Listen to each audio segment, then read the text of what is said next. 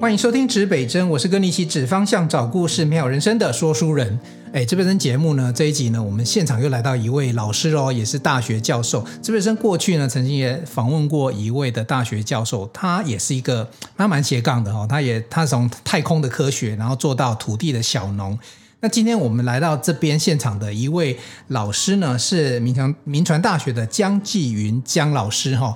他其实我们不能说他斜杠，他本业做得非常的好，但是呢，他自己在学校的老师的过程当中呢，也找到很多新的出路。然后现在教给学生的，除了大学里面的知识，也有更多不同角度了。我们先来欢迎一下江老师，江老师先跟大家 say hello。嗨，指北针节目的听众们，大家好，我是江继云老师。Hello，江老师啊，江老师其实他的那个资历哈，教学资历据说有十七年哈。诶，老师可不可以先跟大家分享一下你在学校呢是从事哪一方面、哪一个领域的一个教学工作？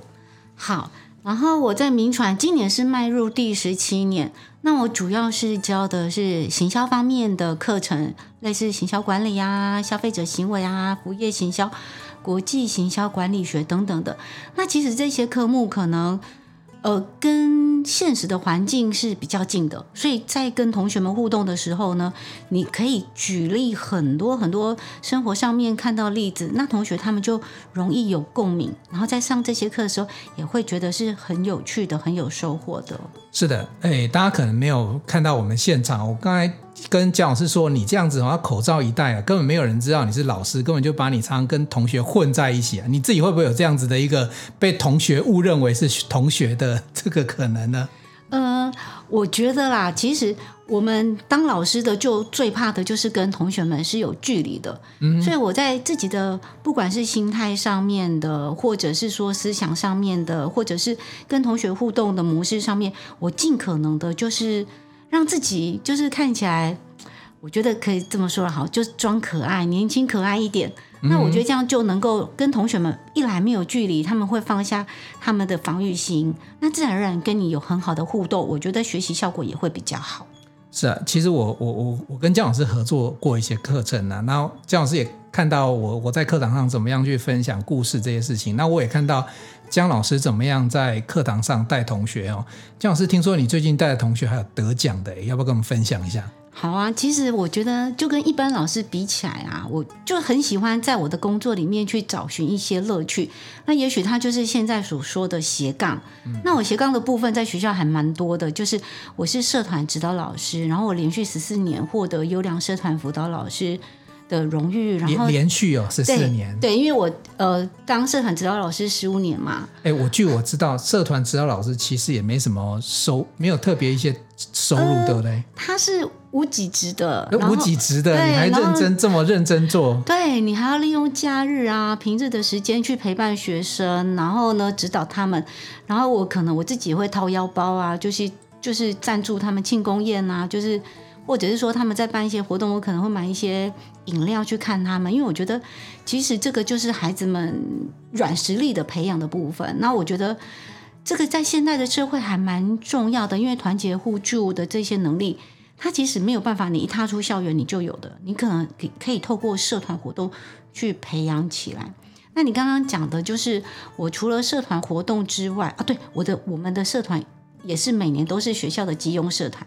然后也被派出去。你带哪一些社团分享一下？就是气管系学会，学会，然后他就是负责服呃帮助系上的一些业务啊，然后带让学弟妹们能够。尽快的融入到这个环境里面，然后也能够凝聚一个系所的向心力。哎呀，据我所知啊，尤其像有新生的时候啊，就要办很多什么新生舞会呀、啊、活动啊、联谊什么的。对对对，对，类似是这样的概念。对啊，其实刚才老师有讲到这个无给职的工作要很投入，这个不太容易哈。对，所以你真的要发自内心喜欢，因为如果你假装你喜欢它，你也许可以装个一年两年。三年、四年、五年，要装个十四年、十五年，我觉得是有困难的。对啊，你十几年来都是这个领域的，就是等于是义务来协助学生的老师，嗯、这个真的是因为也要喜欢学生啊。对对啊，那可是因为你跟他们很近啊，所以你说我看起来像学生。我才有办法接地气嘛，然后就跟他们很像。对对对，这个有一句话就是说，你如果跟谁走在一起，你就会越来越越跟他像夫妻在一起，就两个就越来越像哦。嗯，所以我看到姜老师一直保持这样子青春年青春哈，然后年轻，每次看到我仔细看还是看得出来，只是就装。尽量装一下。可是我们看到你就是被开心融化掉了，所以我们其实也不用怎么仔细看，我们就感受到那个氛围了。嗯、所以今天为什么池北真特别邀请到江继云老师来到我们现场做这样的一个专访呢？一方面其实要告诉大家，因为呃，听众朋友很多去了解说各个不同的生活面向，包含担任老师职人，这个老师也是一个职人，这个工作的一个特别的地方。那另外一方面，其实姜老师他蛮特别的、哦。你看我们的今天，如果你点进节目，你看到是哎这个。跟老师有关系吗？叫做投资玩鸟的开心农场哈，这边有两件事情。第一个叫做投资玩鸟，诶，我们要访问老师，要访问老师投资这件事情哦，诶，他不是那个什么股有色老师哦，他是大学的正牌老师哦，但是呢，他有一个自己的开心农场哈，在我们的陆陆续续，然后甚至有一些比较呃。让大家学习的东西呢，我们一定会不断的让老师来跟大家分享。那但是我前面我要先让大家知道这个老师的特性，他就是让人家觉得很容易开心，而且他自己有做了很多在教育上不同于只是学术研究的这个领域而已。哦，那呃，刚才讲老师有带到社团，然后有跟学生的一些互动，你你可以分享一下，那学生觉得印象中，你觉得学生对你的印象会是怎么样？上课是怎么样的模式？呃。现我觉得现在可能大家都会跟同学们说，就是呃，我觉得比较不一样啊，就是我会尽可能的去认识到我的同学，我都会叫出他们的名字。哦，那很厉害，有时候一个班上三四十个，不止。如如果一个班大概有八十个人的话，我可以叫出五六十个没问题。那如果是五十个人，大概可以叫出四十个人没有问题，因为我觉得你叫得出他们，他们会觉得老师是关心你的，老师是知道你的，对对。然后这样子的话，你在呃教育他们的过程当中，他们觉得你是跟他们在一起的。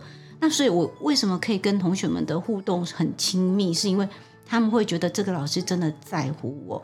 那刚刚讲到的就是我还有一个斜杠，就是我很喜欢指导同学去参加全国性的。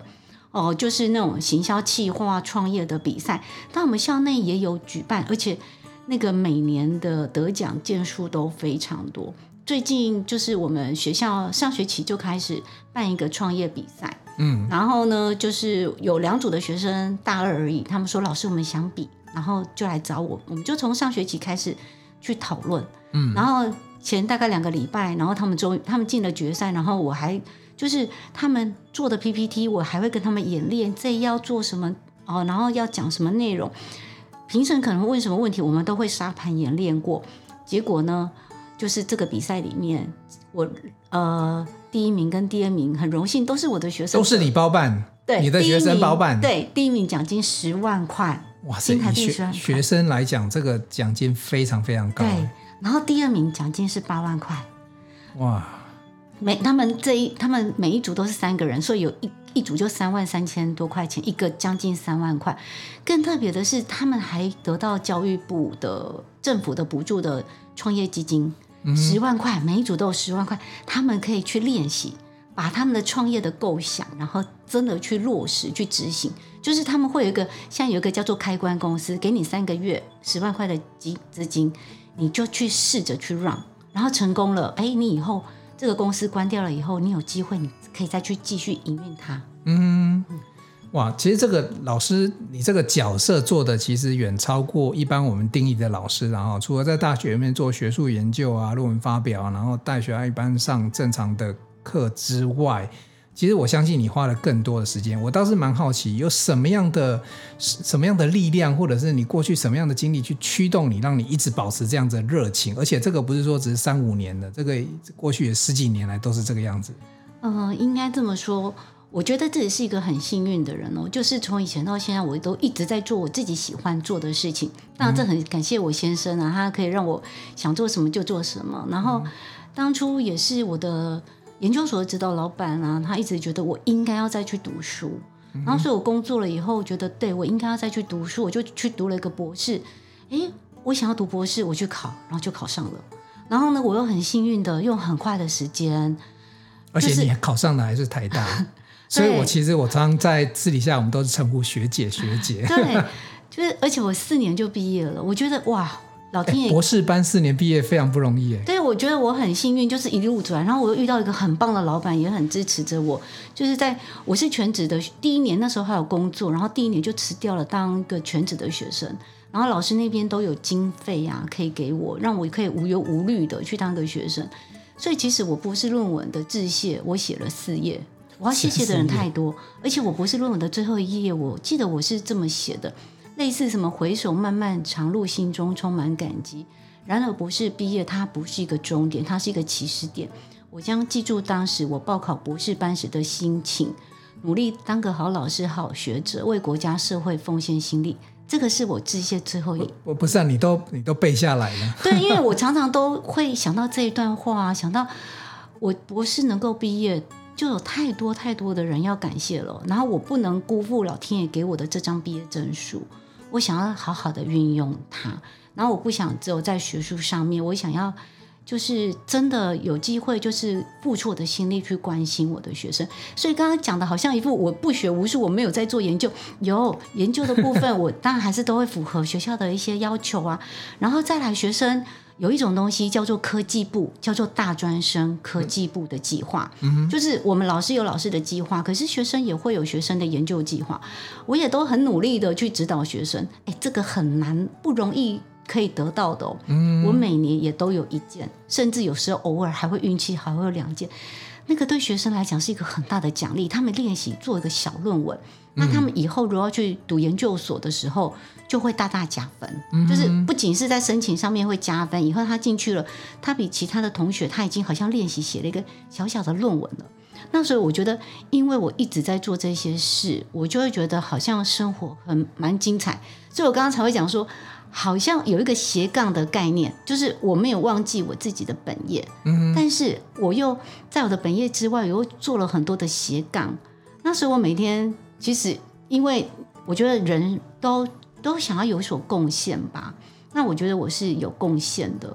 那你有贡献，你就会觉得活得很开心、很自在，然后每天也会觉得就是让别人充满希望啦，然后自己也会充满希望。我我我觉得老师一直都是怀着任何事情，他都怀着感恩的心啊。我觉得那个好像蛮重要的，因为你感恩别人之后，你就会不断的也替力自己要付出，要去协助，所以。我想从这出发观点的话，就一个老师的表现，除了老师本分之外，更超越老师去照顾学生。这种这种，其实，在台湾讲实在话，我自己呃念书念这么多年哦，这种老师真的不常见。我我我也分享一个，其实我后来会呃念书念到研究所，我以前在专科有个老师哦，他那个上课的时候是认真的，有一次他摔倒跌破头了，都还。包着绷带，然后那个血还是在那个那 那个绷带上面哦。然后他很认真的，还是来上课，他没有请任何病假。然后我我那时候感受到，就是什么叫做用生命来做教学这件事情。哎，我跟你，你既然这么讲，我也想分享一件事。好啊，好啊。因为你知道，当老师的都很忙很累，然后就是寒暑假，也许让我们有机会喘一口气。嗯。然后我记得有一年的寒假。才第一天哦，然后呢，我才想说太好了，我寒假终于可以做点研究，做一点自己的事情。我的自己的事情都还是跟学校有关系的。那一天我突然天旋地转，眩晕，是没有办法转站起来那一种。然后我就吓死我，我就赶快打电话给我老公，然后他就回来，然后就看我。然后后来就是我比较好了以后，可是因为已经寒假过了嘛，就是学生论文已经开始要准备要密集的 meeting 什么的。然后后来我学生知道我这样子，我就说哦，好，没有关系，那我还是跟他们约，然后所以他们就会觉得说哇，天哪，老师你怎么对我们这么好？我不会因为说我自己生病了，然后把你们论文就耽搁，那不就是延后你们毕业的机会吗？然后那一天就是因为我先生他刚好就是我要去看医生，然后他没有办法陪我，然后我就说好，那我自己去看。然后你知道吗？那一幕就是很感动，就是我就坐在那个。那个医院诊疗间里面坐着，我远远哦，现在讲到这个，我眼泪也很想要掉下，就是就远远看到一个走廊长廊上面有一个熟悉的身影，他就走过来了。嗯，我先生他走，他就把他所有的东西他就抛掉，然后他就走过来，然后我那时候就哇，你知道那就很感动，就觉得说对，身边有个支持你的人是很重要。然后那时候就是我还跟学生 meeting 嘛，然后结果 meeting 完，他们就说：“老师，你这么晚了。”因为我就是利用下了课，然后 meeting，然后结果就是 meet 到一半的时候，电话就响了。然后电话响了，我就跟我学生说：“啊，接个电话。”我就接起来，是我老公。他说：“啊，你怎么还没有回来？这么晚了，我以为你是不是眩晕，然后在路上昏倒了。”我就说：“没有，没有。”然后我同学、我的学生们看到哇，是这样对。老师这么好，他们也是觉得说，他们就说，哇，老师，我们也好想要找到一个能够这样支持着我们的人。我就说，对对对，很重要，慎选那个另外一半。那那其实我跟我还要讲，这就跟我选的股票很像，我会找到那种那种很可靠稳健。巴菲特他说，你要价值投资，你要找到对的，所以我就找到类似这种价值投资，我也不会去担心它，然后我也不需要就每天那边盯盘。我觉得其实人生所有东西，它的理念，它道理都是一样的，用在任何地方都是。所以我觉得老师哦，那个找找伴侣跟找股票都在找一个非常稳定的一个对象或者是一个标的哈。好，我们现在既然话题都已经到投资这边来了，听众朋友一定应该很好奇了哦，就是说啊老师你就做的好好的啊，大学教授啊，薪水应该也还好，也不差啦哈，然后。那我我相信你生活也也不会过得太差。那你为什么后来？因为老师出了一本书哈，叫做《波段存股法》，让我滚出千万退休金啊。那呃，书里面有一些内容哈，我我们后面会再再来讨论。我们先探讨一下为什么一个大学老师他会往投资理财这个方向啊？尤其经常老师要讲说要讲理财投资哈，是不是也跟听众朋友分享当初你是怎么开始这样子的一个？理财投资这件事情的，好，嗯、呃，我们可能这几年都会听到少子化、流浪教师的这个议题嘛，对不对？嗯。那其实大家知道吗？流浪教师他一开始不是因为大学，而是从中小学开始的。嗯。就是中小学那时候就开始有很多的，因为像我两个妹妹，一个妹妹是国小的老师，一个妹妹是国中的老师。然后他们像我们以前刚毕业的时候，我们一开始毕业就可以直接进去。可是他们刚毕业的那个时候，突然整个制度改革了，他们必须要去实习，然后实习完了以后还要再去考一个正式的教师。那他们那时候因为要考正式教师，其实还算在一开始，我就陪着他们去考试。好，那考完了还好，他们都是正式的国中老师跟国小老师。那但是后来哦，他们就过了几年之后，就发现了。哎，他们有些学弟妹比较晚毕业的，考了好多年呢，考不进去哎。然后他们考进去了以后，你们知道吗？有的时候我们总是会结婚啊，然后因为有哦，或者是要回家乡啊什么的，你就换学校。那换学校以后，他们是用超额比序的。如果你比较晚进去的话，你可能哦，你要你你那个，如果这一边学生少子化，人数变少了，你要第一个如果没有老师的话，你要第一个 say goodbye，你要被调校。然后，所以我就发现了，糟糕了，怎么会有这种少子化的问题？那少子化，他们是先从国小的老师、国中的老师、高中的老师。那你想想看哦，这样子延到国小三呃国小六年，国中三年，然后呢就九年哎，九年过后再来，会不会就烧到大学？当然了，一一路就烧过来了。对，所以我觉得人生有很多的体验，他也许他有的时候，老天爷他也许他都会有一些些的暗示。可是有些人他并没有去看到它。嗯、我们常常听到讲黑天鹅，黑天鹅是一个突然意外的撞击。可是像有一个叫做灰犀牛，灰犀牛是指说哦，犀牛很大，它看起来行动很缓慢，它好像没有什么样的杀伤力。但是哦，你要知道，犀牛它如果一旦狂奔起来，它可能会把所有东西都给摧毁啊，对不对？那灰犀牛他就讲说，那我们生生活当中显而易见它的威胁。但是因为它表面上看起来很缓慢，大家容易去忽略它。有有一句话叫那个温水煮青蛙的概念，对？对，就是这样子。所以那时候我就看到我妹妹两个妹妹，国中国小老师，那又看到那时候好流行流浪教师，对不对？现在你已经没有听到国小国中老师流浪教师，你现在看到的新闻都是什么？大学要倒闭。然后呢，可能大学会有流浪教师这些行为。那但我的学校是非常非常好的学校，那、啊、绝对没有那个招生的问题。而且我们真的就是亚洲哦第一所美国认证的大学。然后我们又在呃有我们连在海外都有分校，你就知道我们学校真的是非常好的学校。但是我总觉得说，有的时候我们即便有有的人可能会很扣谁，对不对？那可是如果扣扣谁灰犀牛来了，你跑不掉啊。所以我就想说，少子化到时候他不会去管什么，台大也是一样，台新交成都会面临少子化的问题。你有没有看到？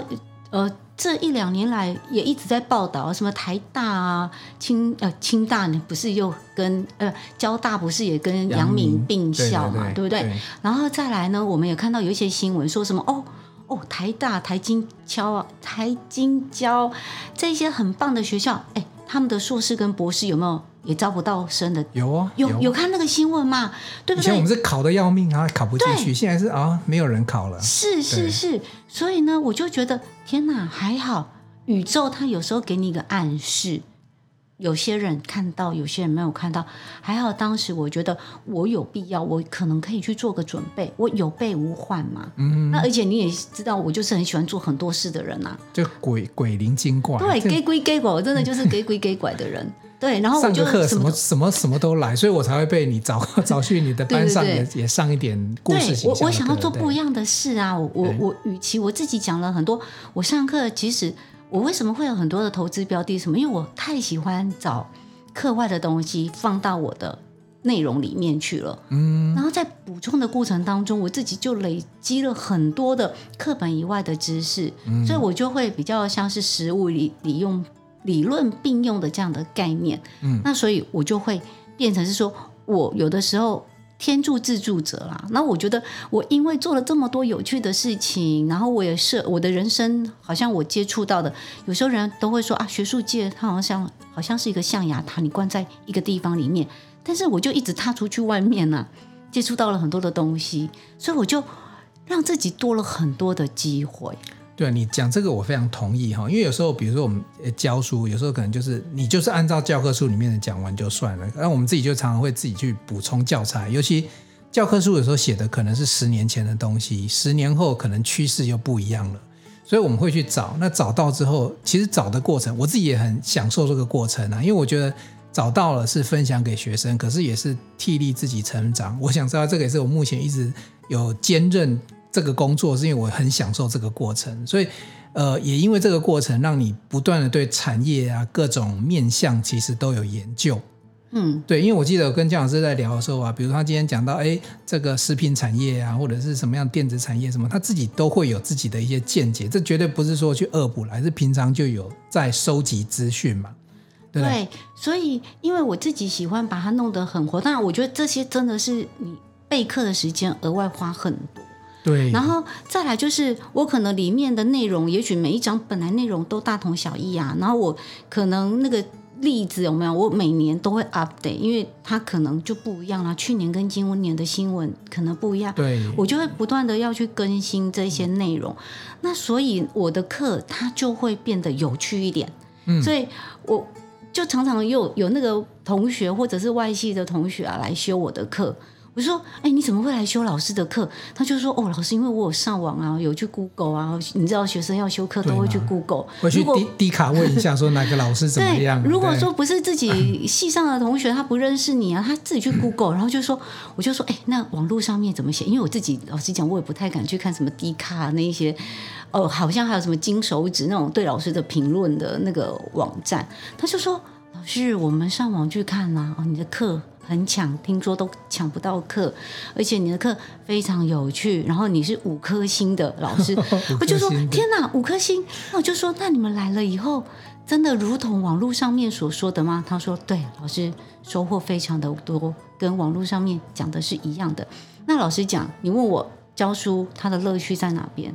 这个就是一个乐趣的来源。嗯，学生肯定你教的很好，很用心。他们知道，学生跟我说：“老师，我没有上过这么用心的老师，你真的好认真哦。”我一直以为这个就是我本来应该做的，我也没有觉得特别觉得好像我有特别认真什么的。可是听到同学这么跟你说，你会很开心。天哪！原来我们的认真，同学是感受得出来的。然后我不是说我的指导的社团啊，哦得奖啊，全国社团比赛得奖啊，好开心哦。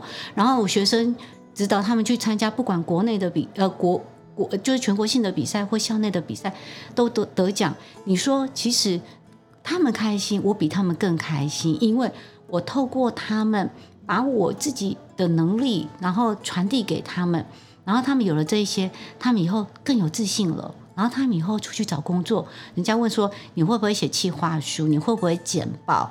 会。那怎么证明？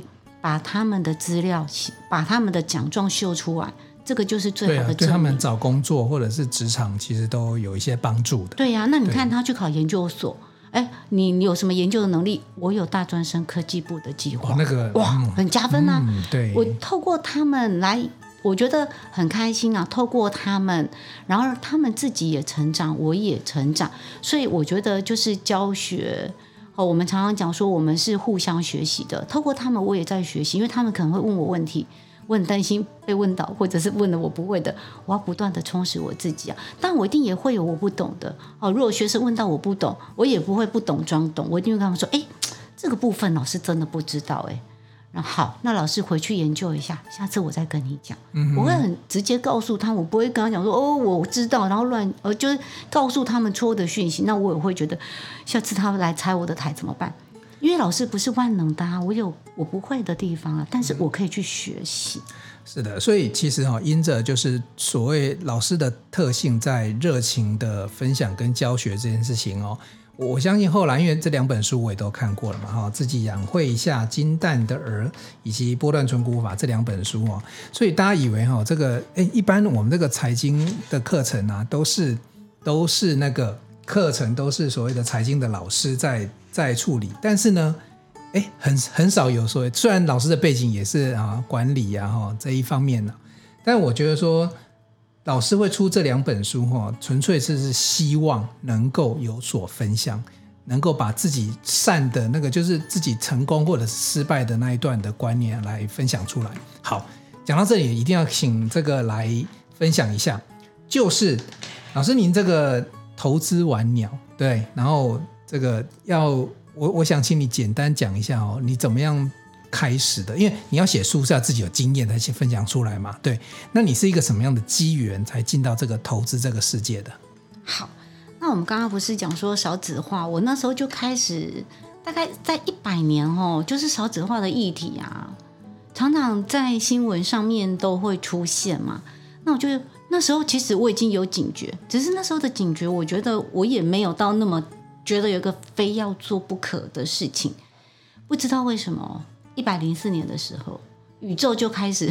你们说：“哎，姜老师，你中邪吗？”不是啊，我讲的宇宙就只是一个，就是有时候人生就是有个灵感嘛，就是一个想法。像我们常常有的时候，你会不会哦，突然很热切，很想要去做某件事情？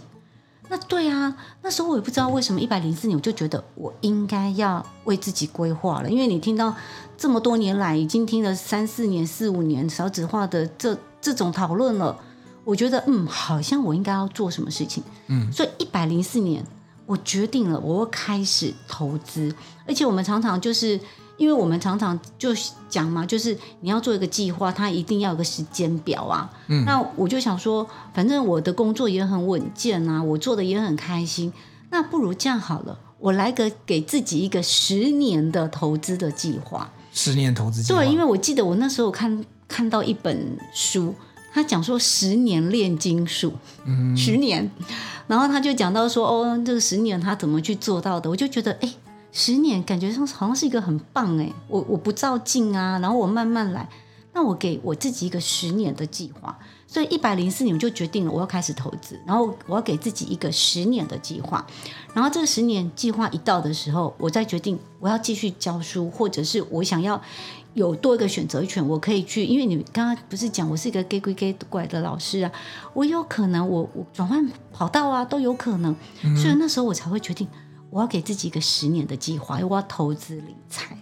好，这一段呢，我们听到哈老师怎么样投入这个教学哈，然后教学自己有一些想法，但是呢，在一百零四年哦，其实一百零四到现在也不用十年呐，那老师既然完成了，我还没有啦。但是我觉得他至少有一些小，我这两本书至少是一些小成果嘛，哦，然后这里面其实有一些的知识的分享，想要跟大家分享。那我觉得今天这一集呢，我们先听完老师这个人生这个教学这些资经历，然后这些小故事。那我想要再让老师呢，在一集的节目，我们好好来探讨从那个十年计划开始啊，你怎么样做准备？然后你有没有一些心得心法？然后以及这些书的内容来跟大家分享一下，如何？江老师，好啊，那我们就。如果有兴趣的听众，我们就下集见喽。好，那我们就下一集来继续讨论一下老师的开心农场要怎么样让大家开心起来。那先跟听众朋友说拜拜喽。好，拜拜。东南西北指方向，找故事，真人生，指北针，一起美好你我的人生。我们下一期见，拜。